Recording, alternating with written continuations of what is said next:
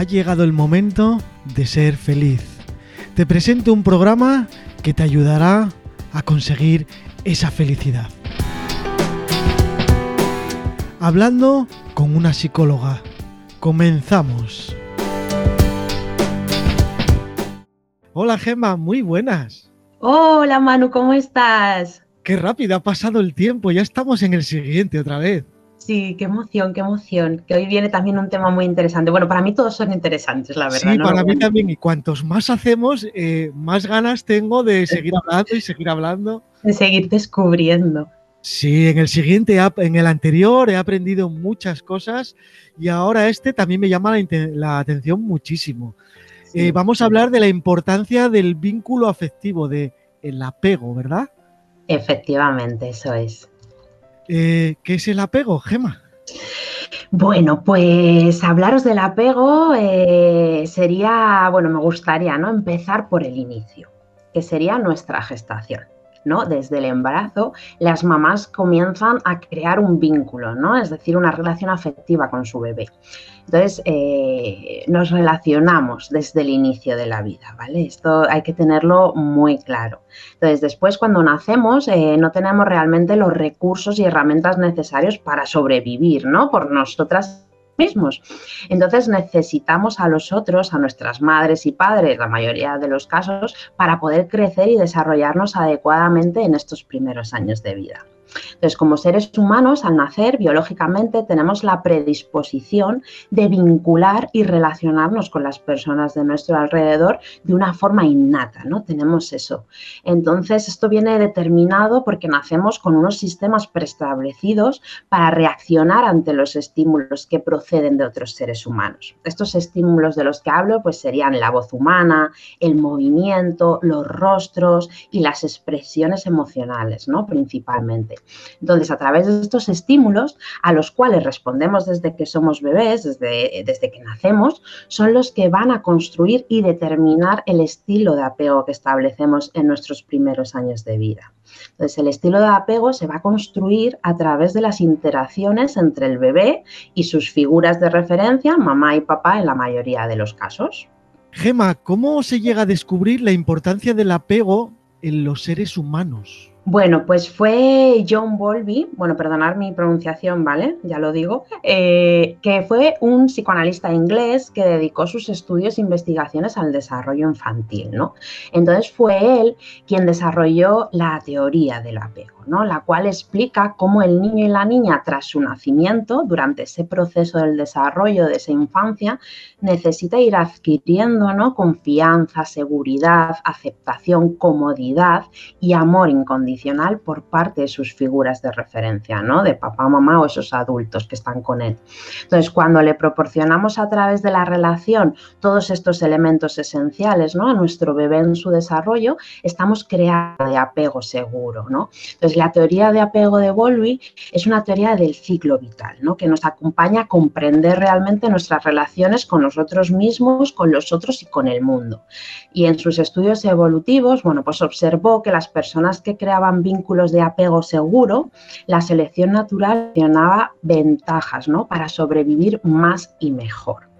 Entonces, por eso la teoría del apego de Bowlby es tan importante para la historia y el ser humano. ¿no? Hoy en día podemos trabajar a través de un acompañamiento de asesoramiento psicológico también el, tipo de apego ¿no? que predomina en nosotros y en nosotras para poder reconstruirlo hacia un sistema de apego más seguro también. Bueno, es súper interesante. La verdad es que este tema sí que me está dejando así un poco fuera de bolos.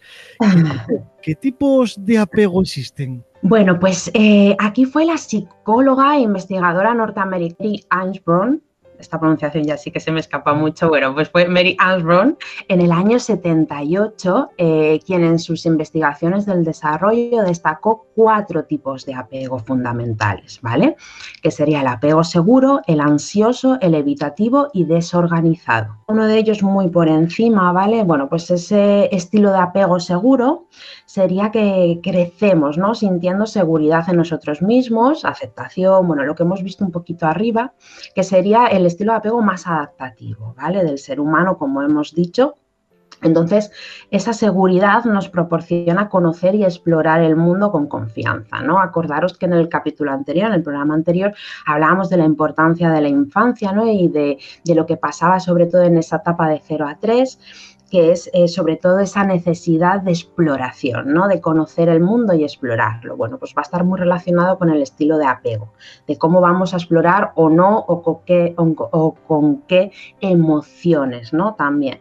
Entonces, el siguiente estilo de apego sería el ansioso, que crecemos sintiendo inquietud, ¿no? Como una cierta inquietud hacia nuestras figuras de apego. Entonces, esta inquietud nos proporciona unas emociones de rabia y ansiedad a nivel emocional, ¿no? Y entonces eh, exploramos poco el mundo, ¿no? Porque estamos en contacto como con esta rabia, ansiedad, frustración, ¿no? Y no nos permite cubrir esa necesidad de explorar el mundo como si tuviésemos ese apego seguro con esa confianza, ¿no? Entonces, el siguiente estilo de apego sería evitativo. Entonces, aquí crecemos sintiendo desconfianza hacia nuestras figuras de apego, ¿vale? Y esa desconfianza nos hará explorar el mundo sin profundizar demasiado en las cosas, ¿vale? Es como, pues, eh, cogemos un, material, un, juguete, un algo, ¿no? Y lo miramos y lo dejamos. Y a lo mejor otro niño, pues, si es un coche, ¿no? Lo mira, lo rueda, lo lanza, bueno, pues estas cosas, ¿no? Y da una exploración más Y luego estaría, por último, el estilo de apego desorganizado, que, bueno, crecemos sintiendo mucha confusión confusión ¿no? hacia nuestras figuras de apego. Y esta confusión nos hará sentir como un caos, ¿no? como ese, ese caos que sentimos cuando estamos confusos, ¿no? como un caos interno que nos impedirá saber cómo actuar. ¿no? Estás como que no sabes qué hacer. ¿no? Entonces, bueno, estos serían los cuatro estilos de, apego. ¿no? Y bueno, pues el apego realmente no es solo una cuestión eh, de la infancia, ¿no?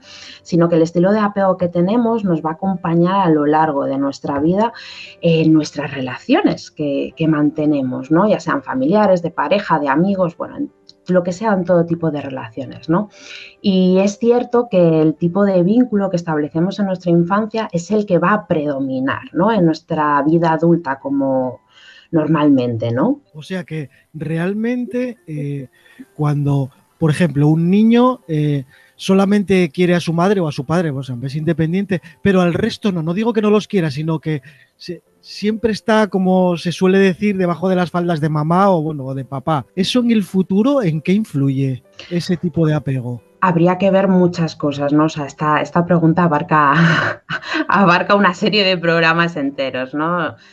Habría que ver, bueno, pues eh, qué tipo de creencias tiene esta persona, qué tipo de introyectos, ¿no? Los introyectos, bueno, pues son todas esas creencias, ¿no? De papá y mamá que hemos hecho nuestras, ¿no? Y que actuamos ahora en base a ellas, pero que no son nuestras, sino que no las, no las introyectaron, ¿no? De Al principio que un niño o una niña sea de esa manera, influyen muchísimo los padres a que sea así, ¿no? De la forma de educarlo o de, o de tratarlo, de...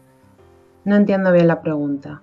Eh, cuando el niño es así, que solo quiere ir con su padre o con su madre y con el resto no, eso lo determinan los padres con su educación o su apego o su manera de tratarlo. Sí, efectivamente, ¿no? Eso es un estilo de apego y bueno, pues es ese miedo, ¿no? Eh, muchas veces puede ser, bueno, pues ansioso, evitativo, ¿no? Ese miedo de ir con los demás, ese miedo del mundo, ¿no? Porque no he podido explorarlo de esa forma, mm, con esa confianza y esa seguridad, entonces me da miedo, ¿no? Y me, aferro solo a lo, a lo más conocido, ¿no? A lo que tengo ahí que, conozco, ¿no? Claro, entonces, claro, ahí veo yo ya la importancia de todas estas cosas en la infancia. Eh, ¿Por qué es tan importante entonces el apego en, nuestras relaciones? Bueno, pues eh, el apego es la base ¿no? de nuestra supervivencia y de nuestro crecimiento y desarrollo psicoemocional. Entonces, sentando la base de que necesitamos a los otros para poder sobrevivir desde el inicio de la vida, podemos entender ¿no? la importancia que tiene el vínculo afectivo, porque sin establecer un vínculo no sobreviviríamos, ¿no? del tipo que sea pero sin ese vínculo no sobrevivimos, ¿no? Si alguien nos interesa por darnos de comer, de beber, de ponernos a dormir, de tenernos secos, ¿no? O sea, con ropa seca, de mantener esa temperatura y, eso también nos significa que alguien se importa por nosotros, ¿no? También. Entonces, bueno, pues sin eso no podríamos sobrevivir, ¿no? Somos una especie que cuando nacemos no tenemos esos recursos y herramientas, como decíamos al principio del programa, entonces necesitamos del otro, ¿no? Hay muchos animales mamíferos que nada más nacer ya se podrían valer, ¿no? Por sí mismos prácticamente o al poco tiempo. Nosotros básicamente necesitamos, bueno, pues cuestión de un año, ¿no? Y un año más o menos empezamos, bueno, con ese andar y a, separarnos un poco más y a poder movernos por nosotros mismos, pero necesitamos durante mucho tiempo, ¿no? Ese, ese, vínculo con la otra persona, esa relación que nos mantenga vivos, ¿no? Como quien dice. Entonces, eh, la importancia del apego es esa, ¿no? Que necesitamos al otro desde que nacemos para poder sobrevivir, ¿no? Y bueno, también, por ejemplo, si llevamos a cabo un proceso personal o estamos en ello, ¿no? Podría ser interesante descubrir y conocer cuál fue nuestro estilo de apego en la infancia, ¿no? Y cómo nos relacionamos hoy en día con los demás, qué relaciones establecemos. Eh, recordaros que tenemos la oportunidad de elegir, ¿vale? Ahora como adultos siempre tenemos la oportunidad de elegir el poder crecer e incorporar un apego más seguro. ¿Vale? Si no es nuestro caso y que nos resulte más adaptativo, ¿no? Para el día de hoy. Entonces, esto podemos incorporarlo a través de un proceso de crecimiento personal, ¿no? Con diferentes técnicas y recursos, acompañado por un profesional de la psicología, ¿no? Porque, bueno, pues en nuestra infancia es verdad que no hemos podido elegir qué tipo de, estilo de apego queríamos incorporar, ¿no? Sino que se ha ido incorporando por esa relación, ¿no? Por esas interacciones con nuestras figuras de referencia. Pero es verdad que ahora tenemos la oportunidad de poder elegir lo que queremos desechar, ¿no? Por un lado, y lo que queremos, ¿no? Lo que necesitamos incorporar en nosotros y nosotras mismas. Ahora mismo tenemos muchísima más información que antes, porque evidentemente no podíamos controlar como lo hicieron con nosotros en esa, en esa edad. Eh, ahora sí lo podemos corregir, incluso podemos ya hacerlo con nuestros hijos para que todo esto eh, luego se haga, lo hagan nuestros hijos a sus hijos y sea siempre así, ¿no?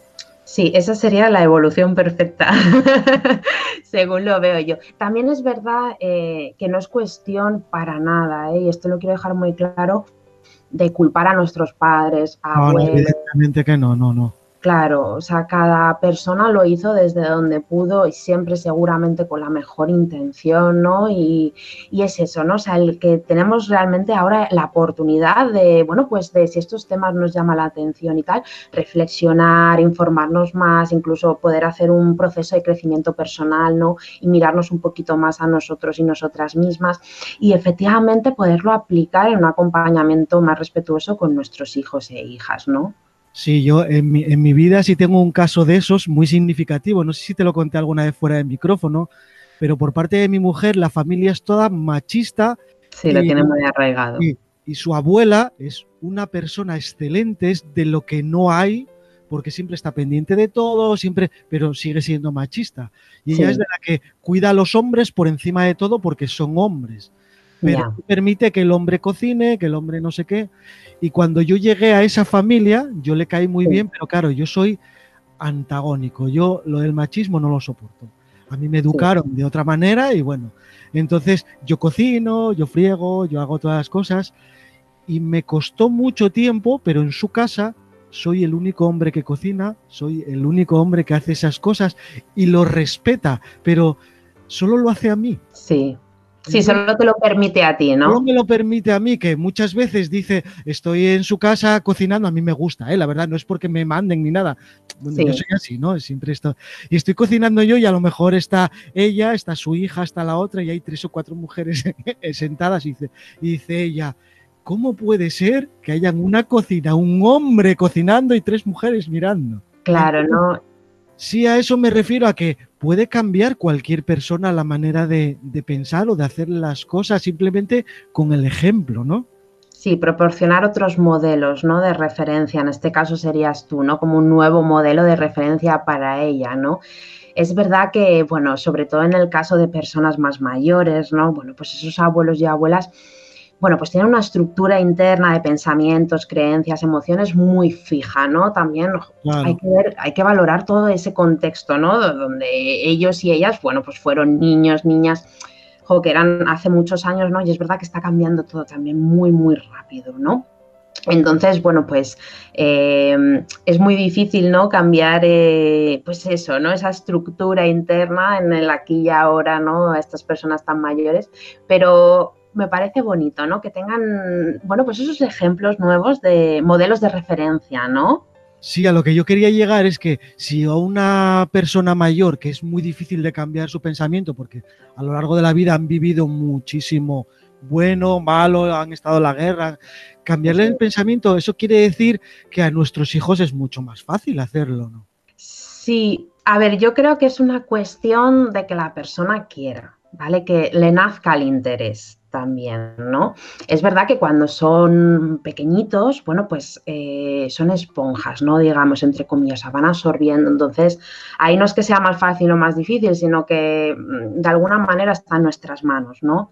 Eh, lo que podamos hacer eh, para que integren, digamos, bueno, pues valores, creencias, emociones, ¿no? Y tal pero es verdad que hay abuelos y abuelas, eh, bueno, pues que, son muy abiertos de mente también, ¿no? Y que están en, bueno, mi, abuela mismamente, ¿no? Que murió hace dos, tres años, que ya con 94, bueno, pues era una persona bastante, bastante de muy mente abierta, era impresionante, ¿no? Eh, verla, o sea, escucharla hablar, eh, ella quería ir a votar, a que la llevaran en silla de ruedas, lo que fuera, ¿no? O sea, como muy así, ¿no? Muy abierta y, bueno, entonces yo creo que es cuestión más de, la persona, ¿no? no tanto de los años en sí, ¿no? Sino como de esa apertura, ¿no? De esa inquietud de decir, oye, yo quiero ver qué está pasando en el aquí y ahora, ¿no? Y quiero hacer ese reflejo con mis creencias o, bueno, hacer esa reflexión también, ¿no? Bueno, Gema, pues nada, se nos ha pasado el tiempo volando otra vez. Tengo tantas cosas en la cabeza que podría seguir hablando.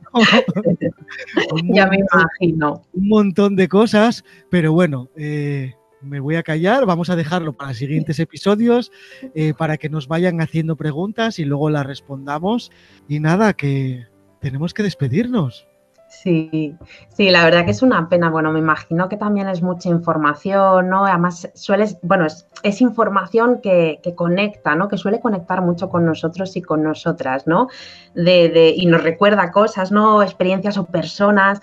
Y entonces es como esa cosa, ¿no? De, ay, y, entonces esto y lo otro, ¿no? Y bueno, también es importante dejarnos asentar, ¿no? Asentar esta información y que vaya fluyendo, ¿no? Bueno, pues poquito a poquito y tampoco nos estresemos, ¿no? Que tampoco es cuestión de eso, ¿no?